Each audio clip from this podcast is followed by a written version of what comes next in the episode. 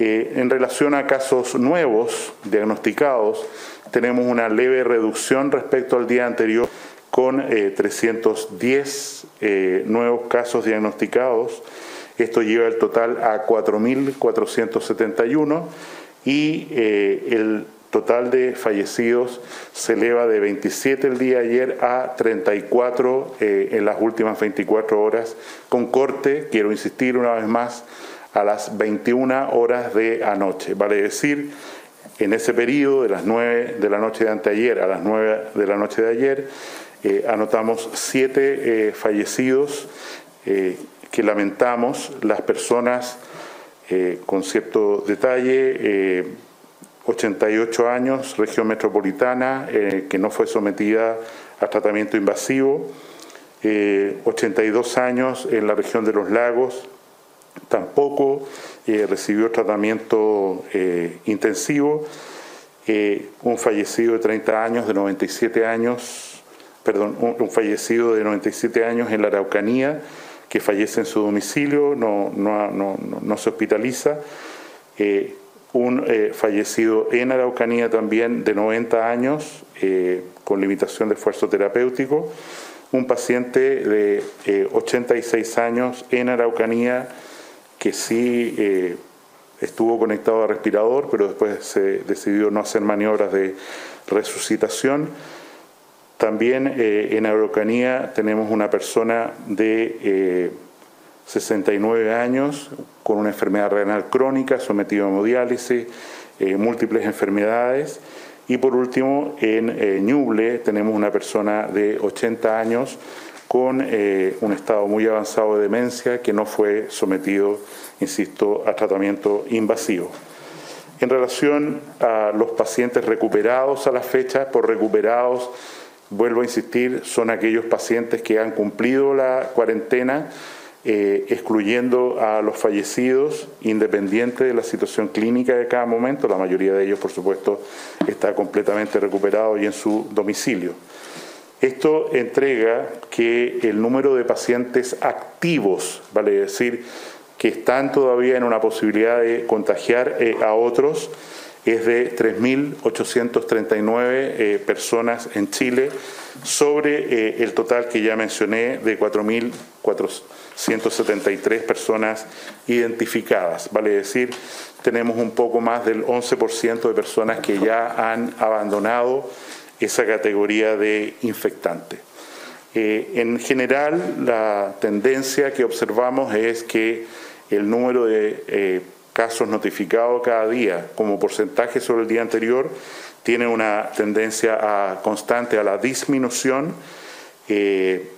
hay un total de exámenes realizados de 51.956, 52.000 exámenes y de ellos 3.300, perdón, 3.442 fueron hechos eh, en las últimas 24 eh, horas. En relación a la evolución de edad,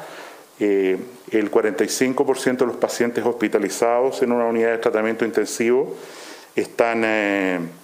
corresponden a personas mayores de 60 años, vale decir, la hospitalización no refleja eh, como en espejo la incidencia de la enfermedad, hay eh, mayor incidencia en poblaciones más jóvenes, pero sí se traduce en que una persona, como ya sabemos, de mayor edad tiene mucho más riesgo de hospitalizarse e incluso de fallecer, como se ha demostrado. Eh, tenemos 307 pacientes en unidades de tratamiento intensivo. el aumento ha sido un poquito menor que en las 24 eh, horas anteriores, de los cuales 252 están conectados a un eh, ventilador mecánico y su equipo tratante estima o nos informa que 36 de ellos están en una situación crítica. Quiero también sumarizar que eh, de los 34 eh, pacientes fallecidos totales en Chile, tenemos dos personas eh, menores de 40 años. Una de ellas claramente falleció a consecuencia de la infección por coronavirus, una insuficiencia respiratoria que no fue posible manejar con todo el tratamiento intensivo disponible y otra persona que no recibió, menor de 40 años, que no recibió eh, tratamiento intensivo por sus condiciones de salud basal y su pronóstico vital, que era de suyo eh, muy malo. Eh, por último, en relación a las medidas que tenemos que anunciar hoy día, después de una larga reunión con el presidente de la República y algunos colegas ministros, son las siguientes.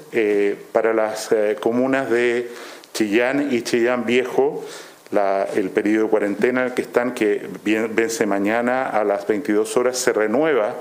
eh, por una semana más, o sea, hasta el lunes subsiguiente, el lunes después de Semana Santa. Eh, se agregan eh, como medida sanitaria un cordón sanitario alrededor de la comuna de Hualpén, igual al que ocurre ya en la comuna de San Pedro, son muy vecinas y tienen tasas bastante similares de, eh, de incidencia de la enfermedad, pero además eh, en la comuna de Hualpén y en la comuna de San Pedro aparece una medida nueva, nos parece imprescindible, que es que a partir de mañana a las 10 de la noche, lunes a las 22 horas, estas comunas entran por siete días en cuarentena.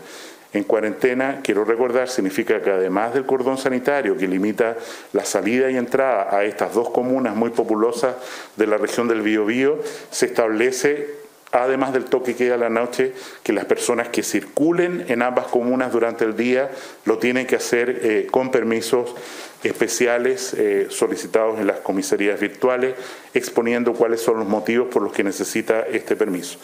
el señor ministro del Interior, que estaba en la eh, reunión, se comprometió debido a que eh, es evidente que ha habido una cierta laxitud en la entrega de estos eh, permisos para hacer alguna actividad, ir a comprar o ir a consultas médicas o lo que fuere durante los periodos de cuarentena. esto se va a endurecer en el sentido de que se va a seguir restringiendo eh, este permiso, estos permisos, porque en particular el jefe de zona nos hace ver que en la eh, región de la Araucanía, muy particularmente en la comuna de Temuco, eh, ellos chequean miles de personas todos los días y la mayoría de ellos se encuentra